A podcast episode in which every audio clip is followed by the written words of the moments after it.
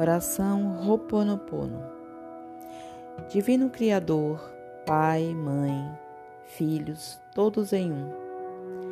Se eu, minha família, meus parentes e antepassados, ofendemos a tua família, parentes e antepassados, em pensamentos, fatos ou ações, desde o início de nossa criação até o presente, nós pedimos o seu perdão.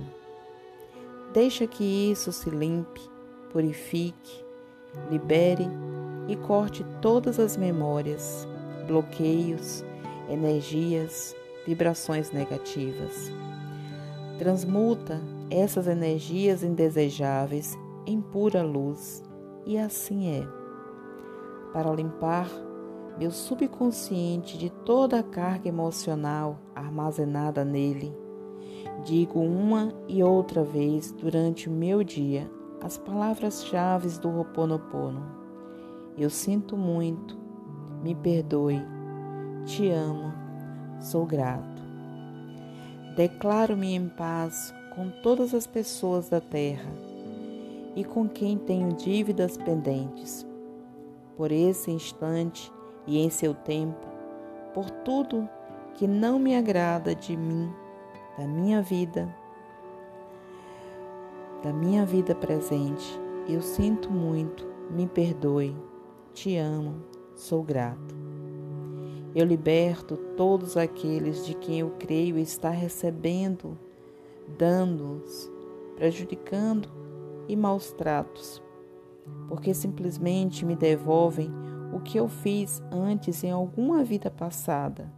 Eu sinto muito, me perdoe, te amo, sou grato. Ainda que me seja difícil perdoar alguém, sou eu quem pede perdão a esse alguém agora.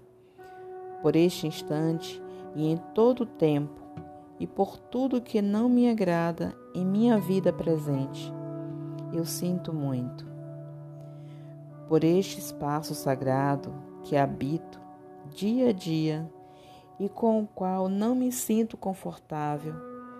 Eu sinto muito. Me perdoe. Te amo. Sou grato. Pelas difíceis relações das quais guardo lembranças ruins, eu sinto muito. Me perdoe. Te amo. Sou grato por tudo que não me agrada na minha vida presente, na minha vida passada, no meu trabalho e o que está ao meu redor. Divindade, limpa em mim o que está contribuindo com a minha escassez. Eu sinto muito. Me perdoe. Te amo. Sou grato. Se meu corpo físico experimenta ansiedade, preocupação, culpa, medo, tristeza, dor. Digo, pronuncio e penso, amo minhas memórias. Eu te amo. Estou agradecida pela oportunidade de liberar a vocês e a mim. Eu sinto muito. Me perdoe. Eu te amo, sou grato. Neste instante, afirmo que te amo. Penso em minha saúde emocional e na de todos os meus seres amados. Te amo. Para minha necessidade e para aprender a esperar, sem ansiedade, sem medo reconhecer as minhas memórias aqui neste momento. Sinto muito, te amo. Minha contribuição para a cura da terra, a amada Mãe Terra, que é quem eu sou. Se eu, minha família, parentes e antepassados, com pensamentos, palavras, fatos e ações, desde o início da nossa criação até o presente, eu peço o teu perdão. Deixe que isso se limpe e purifique, libere e corte todas as memórias, bloqueios, energias e vibrações negativas. Transmute estas energias indesejáveis em pura luz, e assim é. Para concluir, digo que esta oração é minha parte, minha contribuição à tua saúde emocional, que é a mesma minha. Então esteja bem. E na medida em que você vai se curando, eu te digo que eu sinto muito pelas memórias de dor que compartilho com você. Te peço perdão por unir meu caminho ao seu para a cura. Te agradeço por estar aqui para mim e te amo por ser quem você é. Namastê. O Deus que habita em mim, saúde o Deus que habita em você.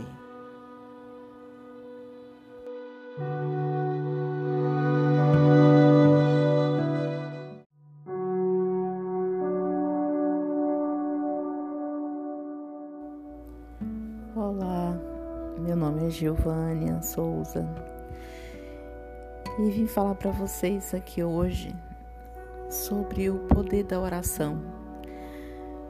É, a oração é uma conexão que prima por elevar nossos, nosso psiquismo e transformar a condição energética geral em uma realidade mais elevada e sutil, como o simples fato de pensar e sentir gera uma energia e esta tem a capacidade de atrair mais sintonias do mesmo padrão. Orai e vigiai. Dentro desse contexto, manifesta a necessidade vital que todos temos de não permitir prejudicarmos-nos em nossas vibrações, mesmo porque sentimentos e emoções inferiores são preces ao contrário, ou seja, orações de polaridade invertida. A chave da boa oração é aprender que todos somos um. Podemos e devemos pedir bênçãos pessoais ou individuais, mas primeiro devemos lembrar de contribuir com a fonte divina para que ela contribua conosco. Algumas pessoas relatam que não têm suas preces atendidas pelo simples fato de seus focos serem egoístas, envolvidos em súplicas, lamentações, que só atrairão vibrações da mesma semelhança. A oração é uma conexão que prima por elevar nosso psiquismo e transformar a condição energética geral em uma realidade mais elevada e sutil. É o momento em que nos conscientizamos que somos filhos da fonte, né? O criador de tudo que há, de tudo que é. E que precisamos estar sempre conectados a ela. Com a oração, nos mantemos sempre conectados às energias sublimes de Deus, do grande Espírito ou da existência. Então, é, quando nós paramos para fazermos nossas orações, precisamos estar com a boa intenção, sermos altruísta, amoroso, é, é voltada para si e para o todo proporcionando uma conexão de qualidade vibrátil compatível com as vibrações das esferas mais angelicais. E, inegavelmente, quando a pessoa faz a prece, ele está emitindo um sinal vibratório para todos os planos de energia mais qualificadas. Por isso, a oração é a possibilidade, ou melhor, a bênção que temos de usufruir do abastecimento contínuo na fonte maior. Então, sentir amor por si próprio, amor ao próximo e amar a Deus sobre todas as coisas é o mesmo que rezar para cada célula do seu ser, mesmo que você não saiba. Quem tem em seu coração esse estado de consciência amoroso é um aluno nota 10 na arte de orar. Mais importante que rezar algumas vezes ao dia em uma prece mecânica é se permitir amar a cada instante da vida. E dessa forma a prece será como respirar, automática e natural. E se a sua oração for mecânica e mental, não produzirá a vibração que você precisa para elevar a sua energia e contribuir com o universo. Por isso, se não conseguir rezar com o fervor da alma, é melhor que tire um tempo para admirar o pôr do sol, a beleza de uma árvore, ou quem sabe o voo dos pássaros, pois surtirá infinitas vezes mais efeito do que uma oração insensata. Então devemos manter um foco, às vezes olhar o voo do pássaro, olhar o mar, a natureza, a vegetação. É um tipo também de oração, porque você está admirando, você está entrando numa conexão divina do grande Criador de tudo que há. E existe né, uma, uma pergunta que é possível fazer uma oração de forma incorreta? Sim. É, pense que se suas preces são realizadas com fundamentos e bases egoístas, a vibração ficará pairando apenas ao seu redor, produzindo uma frequência que tem por característica o egoísmo. Então, precisamos fazer orações de forma pensando e tendo a certeza de que todos somos um. Então, orar pela humanidade, por cada ser vivo do planeta Terra, pelo, pelo cosmo, pelo grande cosmo, pelo grande Criador, pela fonte e para si, para o próximo, com a mesma intensidade, né? com um amor incondicional, com a intenção pura e plena e sutil. E justamente por isso que algumas pessoas relatam, eu rezo, rezo, rezo, mas nada acontece, é, Deus não me ouve. O que, o que ocorre nesses casos? É o mesmo problema, o foco da oração é egoísta. E acontece também quando a pessoa começa a oração se lamentando, enquanto que deveria começar exercitando a gratidão. É um dos primeiros passos para a oração, é a gratidão.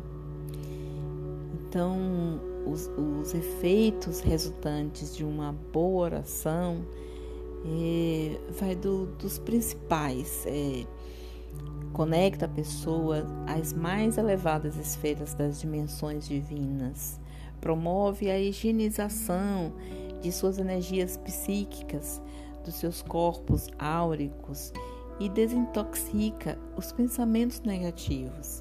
Expande a consciência, equilibra as emoções, traz discernimento, ajuda a aflorar nossa missão aqui na Terra, traz proteção espiritual, ajuda em todos os aspectos, felicidade e plenitude. Esses são apenas alguns dos ilimitados benefícios produzidos pelo efeito da prece. E existe, quando eu falo da, da prece mecânica, é aquela em que a pessoa reza apenas com a mente. A prece mecânica ela manifesta efeito nulo.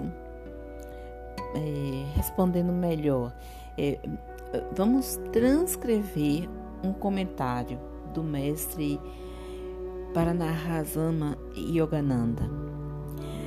A única oração eficaz é aquela em que a sua própria alma esteja ardendo de desejo por Deus. Sem dúvida você orou dessa maneira algumas vezes. Talvez quando necessitava muito de algo ou precisava de dinheiro urgentemente.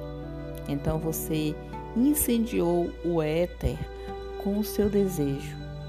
É isso que você precisa sentir em relação a Deus. Esse comentário de Yogananda é, se resume tudo, né? Do que devemos, do que precisamos ter consciência diante das nossas orações. E é espetacular isso, né? É, criar essa, essa conexão, criar essa a prática, né? Na prática, as ações concretas, para utilizar esse conhecimento. E a prece mecânica é o mesmo que nada na busca de uma conexão com Deus. Não precisamos ir às igrejas, templos ou lugares especiais para rezar. O único templo de que temos a obrigação de acessar é o nosso coração. Esse é o lugar perfeito para comunicarmos com Deus. As palavras na oração só são necessárias porque têm o poder de, através de intenções, alterar o estado de espírito de qualquer pessoa. Essa condição energética é o cartão de visitas de qualquer pessoa.